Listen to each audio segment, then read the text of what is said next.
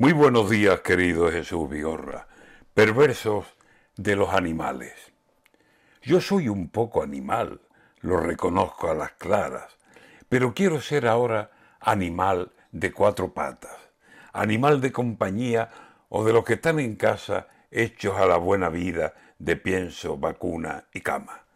Menos gracia me haría a mí ser un animal de granja, porque el sacrificio ahí, a la corta o a la larga, acaba cayendo encima, a cuchillo o a navaja, con artes que me dan miedo y aún eléctrica descarga.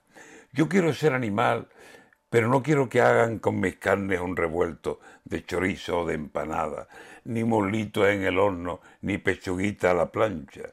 Yo quiero ser animal de los de vida mimada, veterinario, paseo, ducha con caliente agua, champú que dé brillo al pelo, crema antiparasitaria y una vida de rajá sin penalidades varias. No quiero ser un ternero, tampoco mulo de carga, y menos toro de lidia, ni león de circo, nada. Yo quiero ser animal, pero de una vida cara, ni perro de cacería, ni mulos de los que aguantan varios días de romería llevando una vida mala un animal con derechos, y el que me tosa la paga. Ni mosquito y que me maten con el frío, con la alpargata, ni mosca del veranillo que el que la pilla la mata. Yo ni pulga ni piojo, ni avispa ni garrapata, y si vuelo por el aire quiero ser el mejor.